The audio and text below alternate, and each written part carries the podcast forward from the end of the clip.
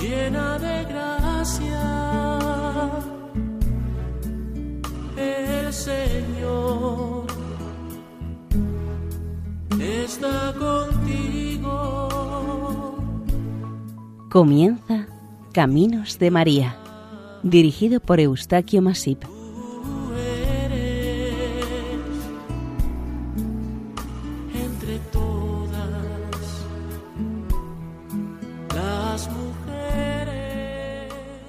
Nuestra más cordial bienvenida a Caminos de María, un programa realizado por el equipo de Radio María Nuestra Señora del Lledó en Castellón.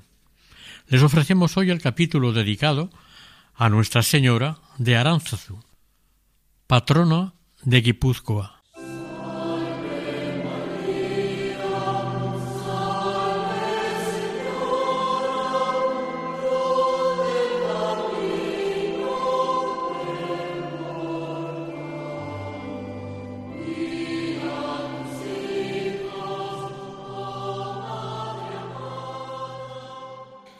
Las apariciones marianas en el medio rural han sido frecuentemente en un prado, un árbol, un camino, una cueva, un matorral, etc.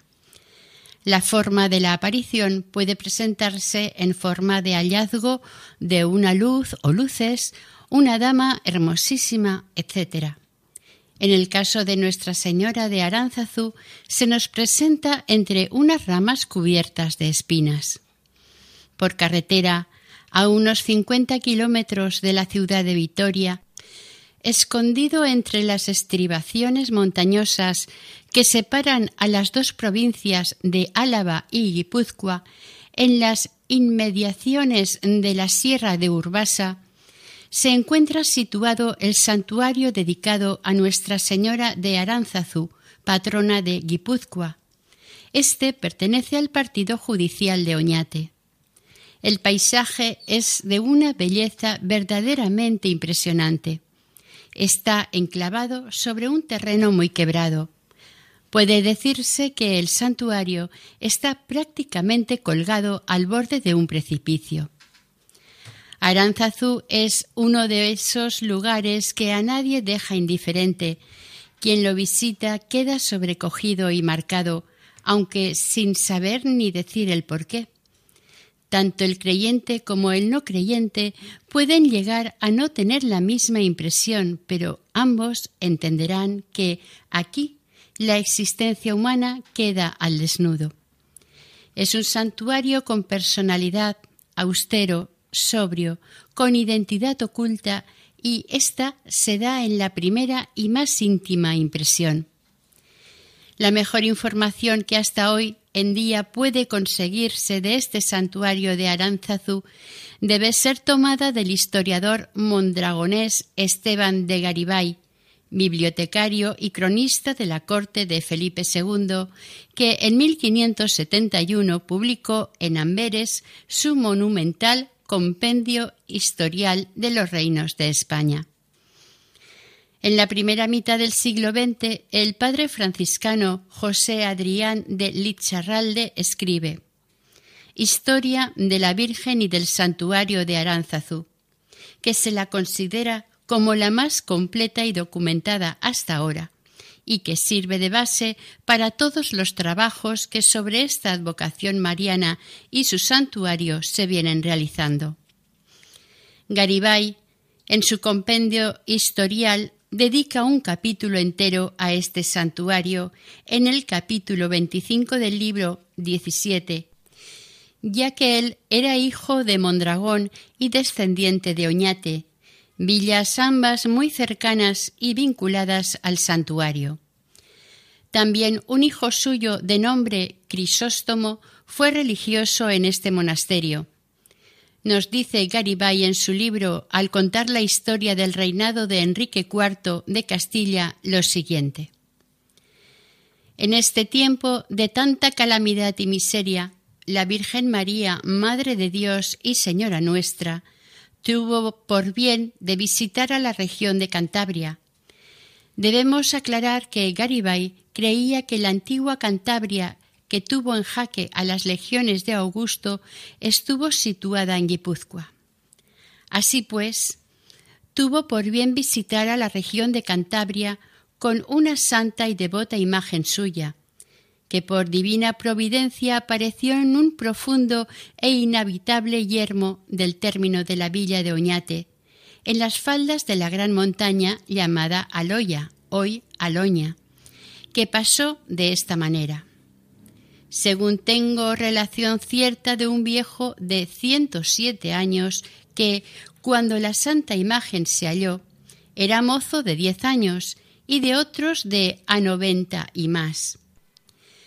En este año de 1469, uno más o menos, un mozo que guardaba ganado llamado Rodrigo de Balzátegui, hijo de la casa de Balzátegui de la vecindad de Uribarri, jurisdicción de dicha villa de Oñate, guardando las cabras de su casa en las faldas de dicha montaña de Aloya.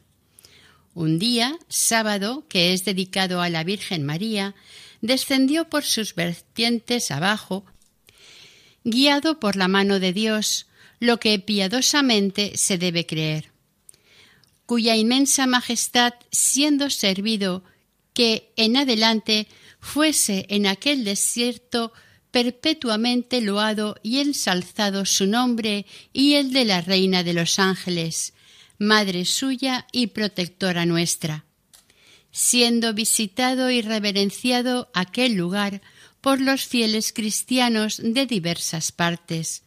Permitió que a este mozo pastor se le apareciese en aquella profundidad sobre un espino verde una devota imagen de la Virgen María, de pequeña proporción, con la figura de su Hijo precioso en brazos y una campana a manera de gran cencerro al lado. Esto sucedería en tiempo de verano, pues a tal lugar, ajeno de pastos de invierno, llevaba su ganado. De este caso tan impensado se admiró el pastor y juzgándolo por cosa de Dios, rezó el Ave María y otras oraciones que sabía, y luego, con gran reverencia, cubrió la santa imagen con ramas y otras cosas que a mano pudo haber, ya que vino la noche. Volvió con el ganado a su casa, donde refiriendo el caso y siendo después avisada la villa y regimiento de Oñate. Con la justicia concurrió mucha gente del clero y pueblo, guiándolos el pastor, y con harto trabajo, llegados al lugar, hallaron la santa imagen puesta en el espino verde. Entonces, con gran fervor y devoción, hincándose todos de rodillas, dieron muchos loores y gracias al omnipotente Dios y a la Virgen y Madre suya, porque con tan preciosa joya y en semejante lugar puesta, que no carecía de grande misterio, los había querido visitar del cielo. Este es el relato que hace Garibay de la misteriosa aparición o hallazgo de una imagen de la Virgen por el pastor Rodrigo de Balzategui sobre un espino, arbusto que en vasco se llama arancha, por lo que al parecer se llamó este santuario de Aránzazu. El nombre completo de Aranzazú proviene de la exclamación de Rodrigo al encontrar la imagen. Aranzazú, expresión que en lengua vasca significa ¿tú entre espinos? Según la leyenda, al acercarse Rodrigo de Balzátegui al ver a la Virgen con el Hijo en brazos, una campanita sonaba por sí sola colgada del espino en el que descubrió la Santa Imagen. Su fiesta se celebra el 9 de septiembre.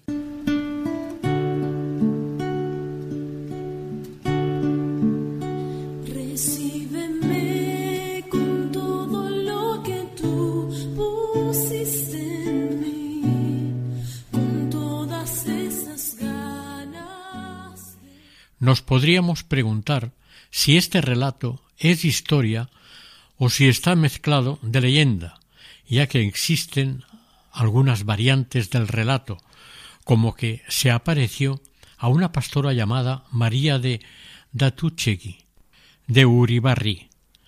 Pero el historiador Garibay da como versión auténtica la que hemos narrado, y dice haber sido testificado de ello por hombres muy viejos y ancianos y fidedignos. Dice también que los primeros religiosos que habitaron el santuario solían hacer mucha honra al Rodrigo, como a persona a quien la santa imagen fue revelada. De hecho, hasta el día de hoy subsiste el caserío de Balsátegui, con sus aledaños en dicho barrio de Uribarri. También nos podríamos preguntar quién colocó la imagen en un sitio tan abrupto y escogiendo caprichosamente el punto más bravío. ¿Se percató de que era el más céntrico de todo el País Vasco? ¿De dónde se trajo esta imagen? Ya que no encaja en la galería de efigies vascomarianas. ¿Qué mano hizo sonar la campana. Este detalle diferencial con otras apariciones presagiaba que en el desierto de Aránzazu las campanas de la torre anunciarían un culto insuperable a través de los tiempos. Pero tanta unanimidad de fe en la creencia de la aparición no pudo brotar un simple hallazgo atestiguado por un pobre zagal cuyo testimonio pareció más bien comprometer la verdad de tanto prodigio? Otra versión de la aparición nos cuenta que la Virgen le habló a Rodrigo de Balsátegui diciendo Hijo mío, vete a tu padre carpintero y dile de mi parte que me construya en este sitio una ermita que tenga por nombre Aránzazu para ello le bastarán tres chillas y siete tejas. Te aseguro que esa ermita será famosa con el tiempo, pues vendrán a morar en ella un sinnúmero de hijos míos queridos para honrarme con cantos de alabanza y la celebración de la Santa Misa. El chico corrió a comunicar este mandato a los vecinos de Oñate. Eran aquellos días de una espantosa sequía, vaticinada por el gran San Vicente Ferrer, en castigo de las maldades de nuestro pueblo. Los fieles de Oñate se estaban dirigiendo en aquel momento en rogativa a la ermita de Nuestra Señora la Blanca, Andramar Zuri, de Erguiña, en la jurisdicción de Mondragón, con el fin de implorar lluvias para los sequísimos campos. Tal vez se hacía procesión de penitencia. Era como el pueblo tenía costumbre de hacer en tiempos de las calamidades públicas. Rodrigo alcanzó a la comitiva y les comunicó la voluntad de la Virgen, anunciando con la elocuencia de su fe en el prodigio que no había de llover mientras no se hiciera un albergue que acogiera la imagen aparecida en el monte. Al principio nadie lo creyó, pero al ver su insistencia y asegurar el muchacho haber descubierto una imagen primorosa de la Virgen, los vecinos de Oñate decidieron subir al monte guiados por el mismo Rodrigo, que les invitaba a ello. El clero, el regimiento y la justicia de la villa no temieron comprometer su autoridad sumándose a los curiosos. En efecto, hallaron la bendita imagen apoyada en la enramada de un espino, y una esquila péndula tintineaba al pie de la misma imagen. Ya nadie dudó de la verdad del prodigio. Todos se arrodillaron en homenaje de fe y de ferviente veneración. Es fácil adivinar que todos se pusieron a buscar lo imprescindible para improvisar un cobertizo que albergara la imagen. Mientras estaban afanosamente trabajando en hacerlo, cayó una copiosísima e inesperada lluvia, confirmando las proféticas palabras de Rodrigo a quienes se habían quedado en la villa antes de que regresaran los que habían subido a Aránzazu. Lo más acertado y seguro, sin ninguna duda, es suponer el hallazgo como un portento mitad humano y mitad sobrenatural, un hecho sobrenaturalizado por la concurrencia del cielo. Hallazgo y al mismo tiempo aparición, descubrimiento y a la vez manifestación, un signo, hechura de mano de artífice, pero con gran sentido de lo trascendental. El tronquito de espino, de unos siete centímetros de diámetro, corvo, como el colmillo de elefante, que se guarda dentro del bastidor donde hoy descansa la imagen de la Virgen, es el de la aparición. Por su perfecta conservación podría tenérsele como cortado y podado uno de los pasados últimos otoños. Dado el peso muy considerable de la imagen, nueve kilos y cien gramos, de piedra, mal pudo mantenerse mucho tiempo sobre ramaje tan endeble, ni debió de ser fácil acomodarla a él, por lo que es de suponer que fue puesta sobre este espino el mismo día del hallazgo, y que para su colocación no se escogió el espino, sino el sitio caprichosísimo. Imagínense una roca escarpada casi en hemiciclo, despeñándose hacia un profundo abismo de cuya profundidad arranca un descomunal estribo ascendente. En el punto alto de la inserción del estribo con la roca del hemiciclo había un rellano. Aquí se alzaba el espino, si no es que salió de alguna grieta de la roca, encorvándose hacia arriba sobre el despeñadero como parecen sugerir los raigones que tiene a un tercio de su altura el espino de nuestra leyenda. Cuando Garibay escribió el hallazgo de la Virgen de Aránzazu, las luchas de bandos que habían ensangrentado Castilla y España en general a finales de la Edad Media ya habían pasado a la historia, pero su recuerdo aún estaba fresco y vivo, y Garibay relató con cierto deleite muchos episodios de ellas, pues él mismo pertenecía a una de las más ilustres familias que habían tomado parte activa en aquellas luchas. No olvidemos que Íñigo de Loyola, más tarde fundador de la Compañía de Jesús y conocido como San Ignacio de Loyola, es otro vástago de aquellas familias rudas y altivas que tanta guerra dieron con sus luchas fratricidas y entre vecinos.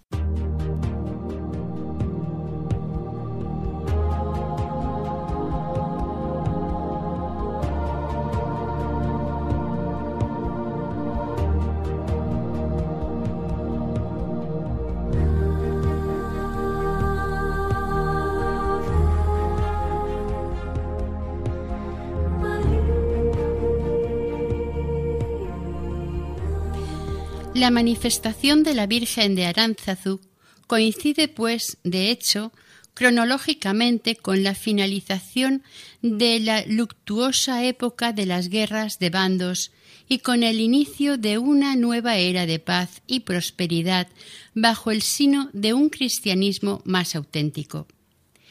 Y por esto, sin duda, la Virgen de Aránzazu ha sido considerada tradicionalmente como la pacificadora de los odios y discordias y el símbolo de una nueva época. El encuentro de la Virgen María de Aloña, Andra Mari, para los guipuzcoanos, clausura la Edad Media con sus restos de paganismo y su secuela de odios y luchas entre hermanos, y abre la puerta a la Edad Moderna, edad de paz, prosperidad, de un robusto y acendrado cristianismo, la edad de las grandes empresas de Europa y descubrimientos en ultramar. La imagen de la Virgen de Aránzazu es, al parecer, del siglo XIII y reformada en el XV, o bien tallada en los días de su hallazgo, ya que ambas cosas son posibles. En todo caso, la procedencia, el sitio y el tiempo de su descubrimiento son un enigma, por lo que hay que rendirse a él. En aquel momento se nos manifestó como una señal del cielo, y al espíritu que sopla de arriba no se le pregunta de dónde viene. Los historiadores del santuario de Aránzazu estudiaron la imagen con profundidad, a fondo. Todos la describen, pero al mismo tiempo todos se declaran impotentes para explicar su manifestación en un sitio tan apartado. En lo tocante a su conservación está tal como el día que se descubrió o halló, salvo algún ligero deterioro en el dorado y la pintura, ya que nadie se ha atrevido jamás a restaurarla por la gran veneración con que se la ha mirado desde siempre, desde su portentoso hallazgo.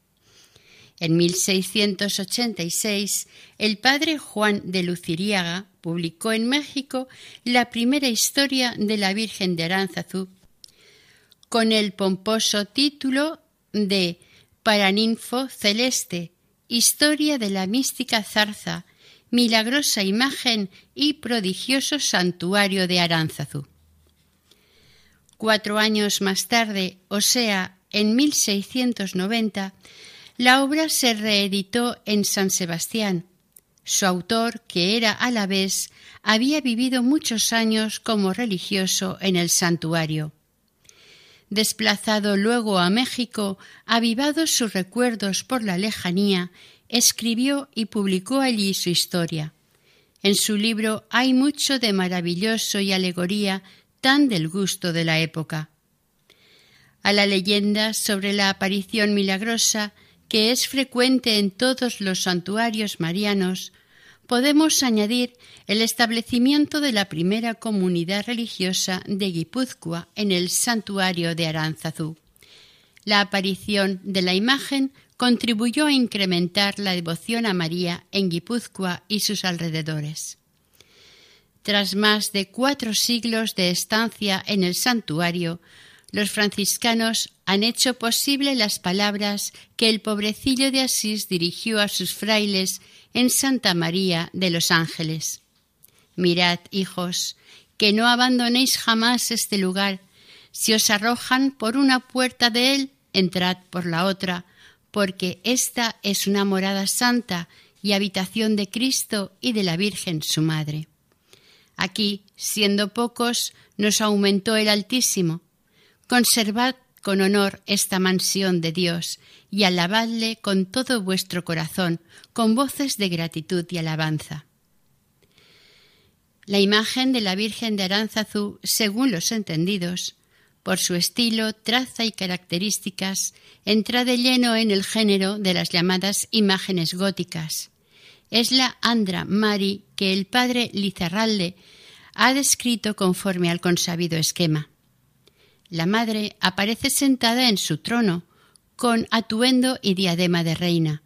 Su actitud, un tanto hierática, está dulcificada por la belleza y la perfección de sus formas humanas. Sobre su rodilla y mano izquierda descansa el niño desnudo, pero mucho más toscamente logrado que la madre. No tiene cara infantil. Tal vez el escultor quería dar a entender que se trata del Dios eterno. En su mano derecha la Virgen sostiene una bola que no se sabe si es símbolo del mundo o de la realeza o una alusión a la manzana del paraíso. La imagen es muy pequeña ya que solo mide 36 centímetros de altura. Otro detalle digno de mención es que la Virgen de Aránzazu está hecha de piedra blanca. Todas las otras tallas de cierta antigüedad en la región son de madera. Una cosa a resaltar es que tanto la imagen de la Virgen como la campana se han conservado hasta el presente a pesar de los tres grandes incendios que padeció el santuario. Desde el siglo XVII la imagen se presenta a la veneración de los fieles revestida de mantos y telas que en realidad ocultan y desfiguran su verdadera traza y proporciones. La figura de María y el niño se nos muestran en actitud de enseñanza y bendición. Cabría destacar la expresión de esta efigie mariana y en particular de las manos. En el arte antiguo, las manos y la cabeza son los órganos que nos dan a entender la expresión de la figura. La armonía de las cuatro manos de las dos figuras sugiere una esperanza. Cualquiera se puede preguntar quién puso la imagen en aquel lugar tan abrupto y tan poco frecuentado. La respuesta es muy difícil, ya que todo es pura conjetura. Bien, pudiera haber sido un penitente que se habría retirado a aquellas soledades a llevar vida ermitaña y que sería el dueño de la imagen y de la campana y que por cualquier circunstancia la había dejado allí. Evidentemente, los contemporáneos vieron en el hallazgo algo de milagroso o providencial, considerando que era voluntad del cielo que la imagen fuera venerada allí mismo donde se había hallado, se le construyó una humilde ermita en este lugar, y pronto empezaron a afluir los devotos y peregrinos. De nuevo tomaremos la palabra a Garibay. Las villas más cercanas que este santo lugar tiene, Oñate y Mondragón, no tardaron unánimes ambos pueblos en instituir una cofradía. Los venaqueros de Mondragón, que son gentes que por causa de su oficio, que es sacar metales de acero y hierro de debajo de la tierra, son diestros en romper peñas y cosas fragosas, comenzaron siendo ayudados de los tenaceros, los que labran el acero, de la misma villa, a romper y allanar los caminos. En lo cual, siéndoles gran ayuda los de Oñate, trabajaron tanto que no pararon hasta hacer senda y camino por toda aquella fragosidad y aspereza, de modo que los peregrinos pudiesen andar con menos trabajo.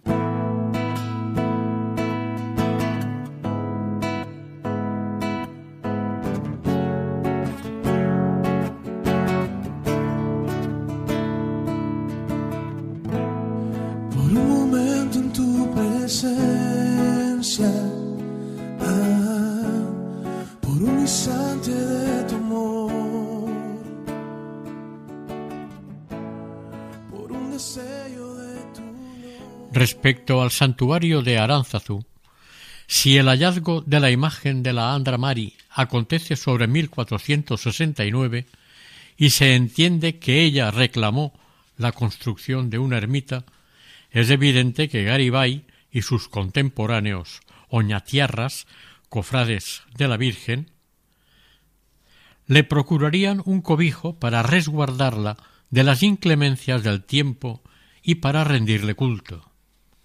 El primer santuario o ermita de la aparición, según hipótesis de Monforte, presentaba una planta rectangular y sencilla, muy sobria. Se construyó a iniciativa del regimiento, clero y pueblo de Oñate. La presencia de la cofradía sería determinante tanto para la primera como para la segunda edificación. Más tarde se pensó en traer a Aránzazu una comunidad de religiosos varones que estuviesen al servicio de la imagen y de los peregrinos. Y en 1493 se establecieron los mercedarios, procedentes de Burceña, Vizcaya. Pero para cuando estos llegaron había ya en el lugar unas piadosas mujeres o señoras, sea que éstas no quisieron ceder sus derechos sobre la ermita y la imagen, o sea por otras causas, lo cierto es que los mercedarios abandonaron el lugar pronto. La Orden de la Merced fue la primera congregación religiosa de varones que se estableció en Guipúzcoa durante cinco años, con una comunidad bastante reducida. A finales del siglo XVI se añadió a la ermita un edificio destinado a vivienda como beaterio, para cobijar a estas mujeres que se hicieron cargo de la ermita y de su culto, bajo las órdenes de doña Juana de Arriarán, promotora de importantes iniciativas en pro del santuario.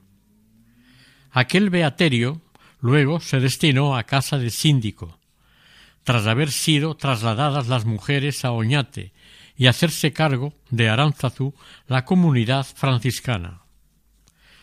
Tras los mercedarios surge, como por una especie de generación espontánea, una comunidad de tercerones franciscanos cuya cabeza, fray Pedro de Arriarán, había pertenecido a la comunidad de mercedarios y se había negado a seguir a éstos en su marcha. Dicho fray Pedro era hijo de una de las mujeres piadosas más principales y devotas de la Virgen de Aránzazu, la ya mencionada doña Juana de Arriarán. Cuando el cardenal Cisneros acometió la reforma de las órdenes religiosas en España, y singularmente de la franciscana, los tercerones de Aránzazu se pasaron a los dominicos, y éstos tomaron posesión del lugar.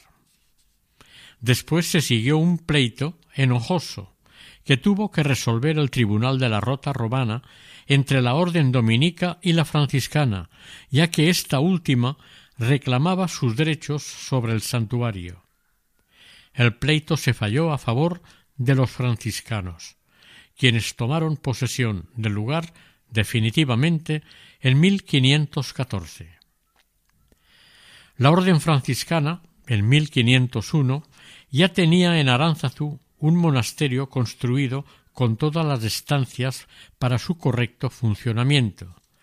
Se cree que junto a estas edificaciones se construyó la primera iglesia gótica que fue destruida por un incendio en 1553, cuyos restos llegó a identificar el padre Lizarralde. Este incendio de 1553 arrasó el convento, pero dejó intacta la iglesia. Con este desgraciado accidente se destruyeron las memorias y documentos relativos a la fundación y primeros años de su existencia, que sin duda se debieron escribir en su momento.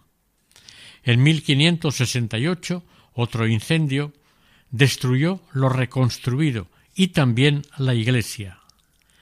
Entre los años 1600 y 1615, a la antigua iglesia se le añadió un crucero y un ábside nuevos. Esta reforma se inauguró en 1621 y al año siguiente el convento y la iglesia fueron calcinados por otro incendio, pero el ábside y el crucero se salvaron. Tras estas desgracias continuas, una rápida y devota reacción levantó de nuevo, en pocos meses, el santuario y los edificios anexos. En 1834 hubo otro incendio, este último de consecuencias devastadoras. En las tres ocasiones los mismos fieles devotos de la Virgen reconstruyeron el santuario, demostrando un celo y un cariño que se fue multiplicando con el paso de los años. Tras este último incendio que padeció Aránzazu, siguió la exclaustración y supresión de los religiosos en España por orden de Mendizábal.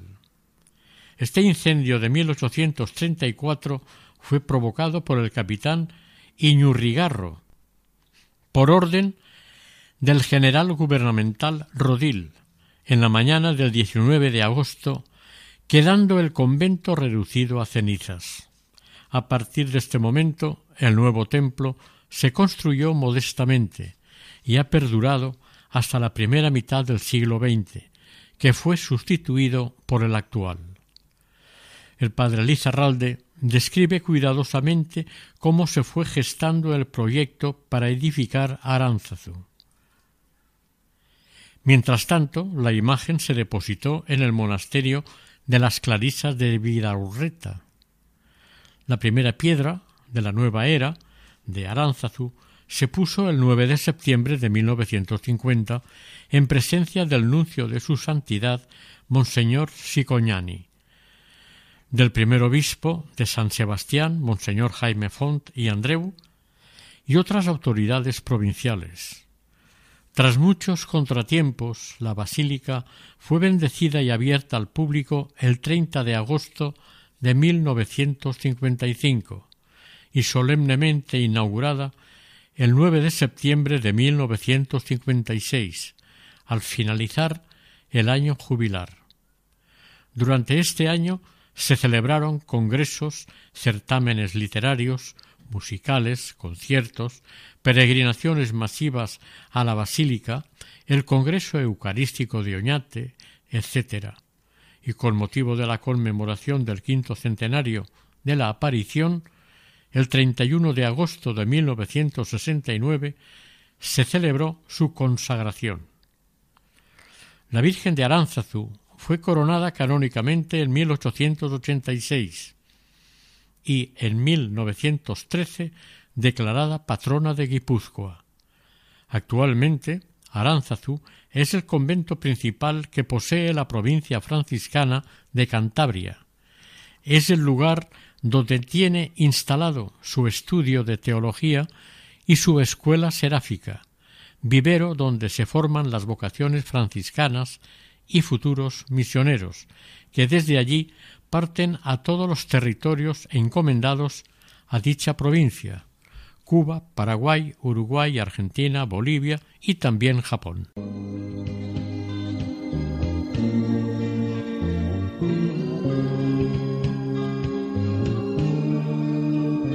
Me quedé sin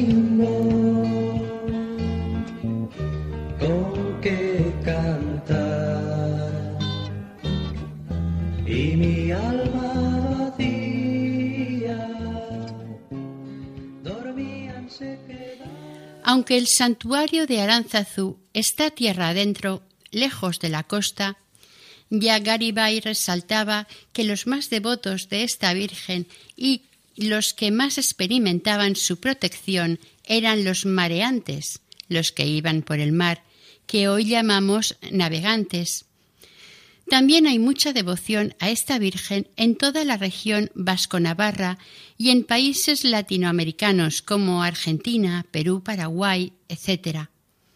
Para el pueblo fiel, Aránzazu sigue siendo lo que siempre fue, un lugar de peregrinación, un centro espiritual donde se acude a renovarse espiritualmente mediante los sacramentos de penitencia y comunión e intensificando la piedad mariana. Hay una casa de ejercicios espirituales para la renovación espiritual de quien desea hacerlo. A principios de 1522 subía a Aranzazu el peregrino más ilustre que el santuario ha conocido en su historia en los casi 500 años de existencia, San Ignacio de Loyola. En 1520 los navarros se habían sublevado contra el rey de Castilla, ayudados de los franceses que penetraron en Navarra coincidiendo con la revuelta de los comuneros. Pero en la defensa de Pamplona Ignacio cayó herido y la ciudadela hubo de rendirse. Llevado sobre parihuelas, Iñigo de Loyola fue trasladado a su casa solariega. El camino más probable debió ser por el alto de San Juan de Artía, casi rasante con Aránzazu. Desde allí el enfermo pudo divisar, al entrar desde Álava a su tierra natal de Guipúzcoa, el aún reciente santuario que ya gozaba de relativa fama en la región. Después de pasar largos meses en Loyola luchando entre la vida y la muerte, Íñigo fue visitado por la gracia y decidió cambiar el servicio al Rey temporal por otro más alto servicio al Rey celestial. Y su primera salida de Loyola fue subir a postrarse a los pies de la Virgen de Aránzazu, ante cuya imagen veló una noche y probablemente hizo su voto de castidad. Después pasó otra vez el alto de San Juan de Artía y se dirigió a Navarrete a despedirse del duque de Nájera. De aquí se encaminó a Montserrat y a Manresa. De esta visita de San Ignacio a la Virgen de Aránzazu a principios de 1522, le comentó el propio fundador de la compañía a San Francisco de Borja en una carta fechada en Roma en 1554. A los peregrinos de Aránzazu les ocurría como a los judíos que asistían al templo de Jerusalén, que no atinaban a decir nada que no fueran alabanzas ponderando sus maravillas. Había cierta obsesión entre los devotos de Aránzazu por expresar sentimientos de estupor y recogimiento al mirar la imagen de la Virgen. Nos dice al respecto el padre Lizarralde. Sé decir de mí mismo que he experimentado mucho de esto encogimiento, temor, presencia de tremendo misterio, confianza, ternura deliciosa, aguijonazos de la conciencia y toda una gama matizada de sentimientos y afectos. Se daba el caso de que los peregrinos se decían los unos a los otros Fijaos, parece que la Virgen está muy seria. Otros, qué cara de bondad tiene y con qué cariño nos mira. Podríamos pensar que esto pudiera ser alucinación o autosugestión, pero no es así.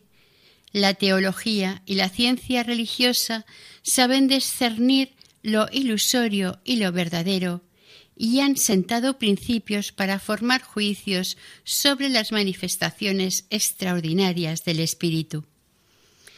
Esa manera de sentir que tuvieron y aún tienen los devotos de la Virgen de Aránzazu no proviene de problemas visuales ni de ilusiones del espíritu, ya que si fuera así, habría además perturbaciones extravagantes, así como discursos exaltados o imprudentes de alegría o tristeza inmoderadas. Por el contrario, esta situación del alma al percibir esos sentimientos de seriedad, amor o pena en la imagen de la Virgen aumentan la fe en quienes los perciben y dan una suave calma a la voluntad que se abandona con viva confianza al impulso de lo alto. Por lo general son necesarias tres señales para la autenticidad del prodigio que pueden fácilmente notarse en el tipo del peregrino cautivado por la presencia de la venerada imagen de la Virgen de Aránzazu. Estas son humildad, mortificación o deseo de penitencia, amor a la oración, fe vigorosa y caridad o anhelo de amar a Dios. En el motivo se observa que se busca la gloria y exaltación de la Madre de Dios. En el modo, la simplicidad o la dignidad, la fe sin titubeos y la plegaria sin afectación. El afecto veraz y no pasajero se manifiestan de una manera permanente. Las características de la figura o imagen de la Virgen de Aránzazu vienen a ser las siguientes. Es una doncella de pelo, pero con corona esculpida sobre la cabellera en el mismo bloque de piedra. Caso singular y único en la iconografía marianovasca, en que invariablemente se advierte que las imágenes en pelo llevan corona postiza de metal. El rostro es de perfil gótico, pero las formas abultadas del cuerpo, el escote cuadrado de la túnica y el ceñidor de la misma a la altura de la base de los pechos, el manto sin solapa, pero con un gracioso dobladillo sobre los hombros, la persona de la Virgen en un lánguido reposo, son indicios muy claros de que la escultura es de filiación gótica, aunque no del periodo más floreciente.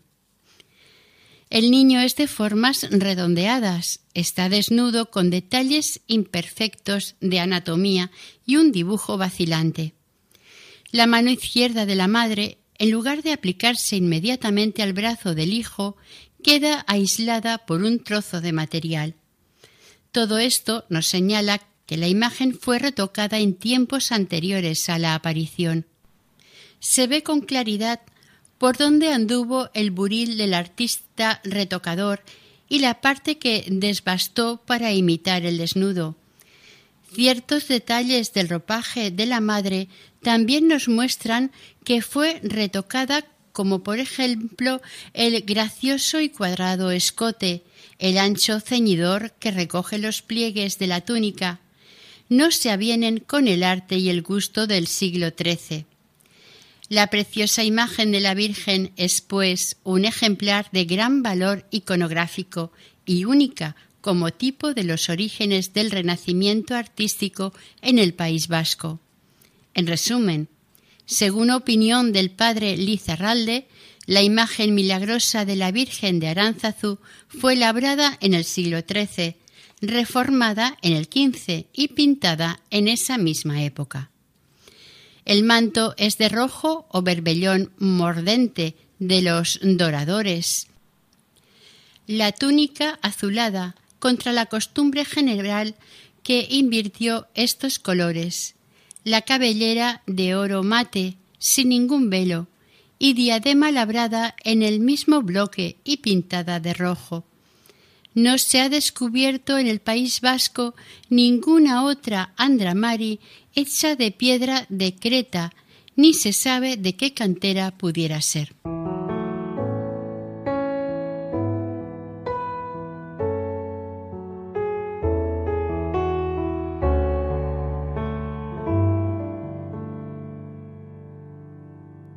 Yo soy el pan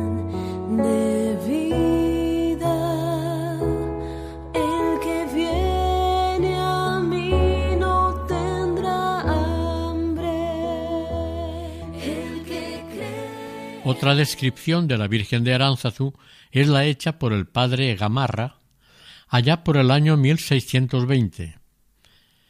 Es esta imagen de media vara de largo, el rostro grave y amoroso algo redondo, la frente ancha y espaciosa, los ojos negros, muy vivos, y que mira de lleno a quien la mira, y causa particular amor y veneración. Las cejas negras, la nariz afilada y pequeña, la boca pequeña, los labios iguales y algo encarnados, la barba notablemente proporcionada. La tez del rostro admira a quien la viere, porque habiendo tantos años que se halló, y nunca jamás haber tocado a él, está tan bruñido, entero y reluciente, que es cosa que espanta y admira. El color del rostro trigueño y algo moreno, pero siempre tiene tales resplandores que apenas se puede percibir con propiedad. Está sentada en un trono de la misma materia, que es la santa imagen teniendo en su regazo a su precioso hijo de la misma perfección y hechura que su madre, con un mundo pequeño en la mano, y la otra levantada como dando bendición, mirando amoroso al pueblo. En la aparición o hallazgo de la Virgen de Aránzazu hay algo insólito que la diferencia de las otras leyendas de apariciones. Es la campana que tañía sin que mano humana la agitara. Si ya la imagen es un tormento para el investigador que quiere averiguar su procedencia, resulta más desconcertante el examen de la campana, inestimable joya del santuario. Para que no piensen de que sobrevaloramos las cosas pasadas por alto por otros historiadores, compararemos esta campana con otras dos famosas similares. Está labrada de dos chapas de hierro forjado y modelada a martillo. Su forma es cuadrilátera, de superficie rugosa, con remaches en ambos costados y parte alta. Una tercera chapa, difícilmente trabajada, sirve de compostura en el sitio donde en un principio estaba adherida el asa. Al parecer se trata del alma de hierro de una campana de bronce. Mide veinticinco centímetros de alto, veinte por ocho y medio en la base y catorce centímetros de ancho en el remate superior. Su antigüedad es indudablemente remotísima, pudiéndose afirmar que se remonta a bastantes siglos anteriores a su hallazgo. Hay otra campana como esta en Irlanda, la cual los irlandeses la tienen como una reliquia de su apóstol y patrono, San Patricio. ¿De dónde salió la campana que nos ocupa y qué anunció la manifestación de la Virgen de Aránzazu? Que se sepa, no ha sido descubierta en el país ninguna otra que se parezca. De fuera del país, además de la mencionada de San Patricio, tenemos noticias de otra similar en el santuario de Nuestra Señora de Rocamadour, en Francia, que en tiempos pasados fue parada obligada para los peregrinos que iban a Santiago procedentes de Italia, Suiza, Francia, etc.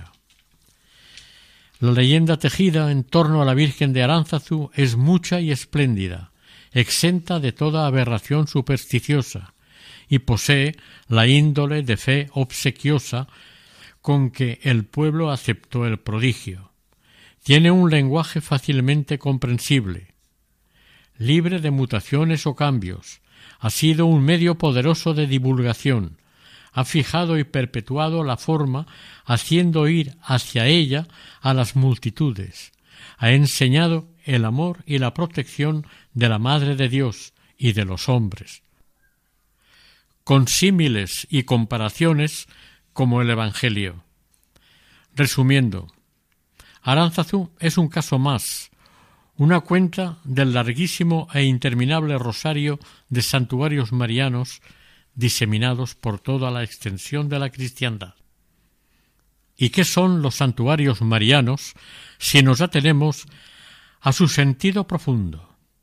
Pues son muestras clarísimas de que María no olvida la tarea que le encomendó su Hijo, nuestro Redentor, moribundo desde la cruz. He ahí a tu Hijo. Desde entonces, una llama de amor inextinguible hacia el género humano arde en sus entrañas y nunca a lo largo de todos los siglos y en todas las latitudes ha dejado ella de cumplir su misión, de venir a ayudar al hombre caído para conducirlo y que consiga su destino eterno. La fiesta de Nuestra Señora de Aránzazu se celebra el 9 de septiembre.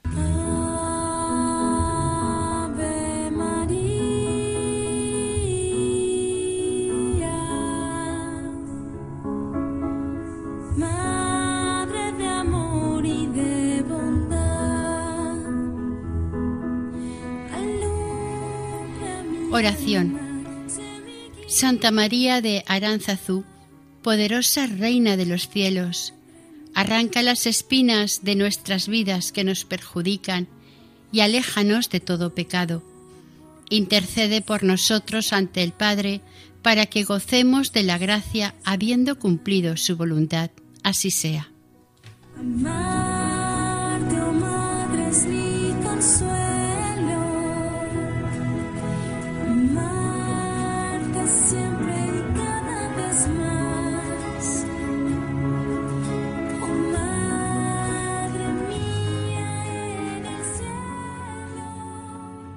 Finalizamos aquí el capítulo dedicado a Nuestra Señora de Aránzazu, patrona de Guipúzcoa, dentro del programa Caminos de María. Si desean colaborar con este programa pueden hacerlo a través del siguiente correo electrónico caminosdemaria@radiomaria.es. El equipo de Radio María en Castellón, Nuestra Señora del Lledó, se despide deseando que el Señor y la Virgen les bendigan.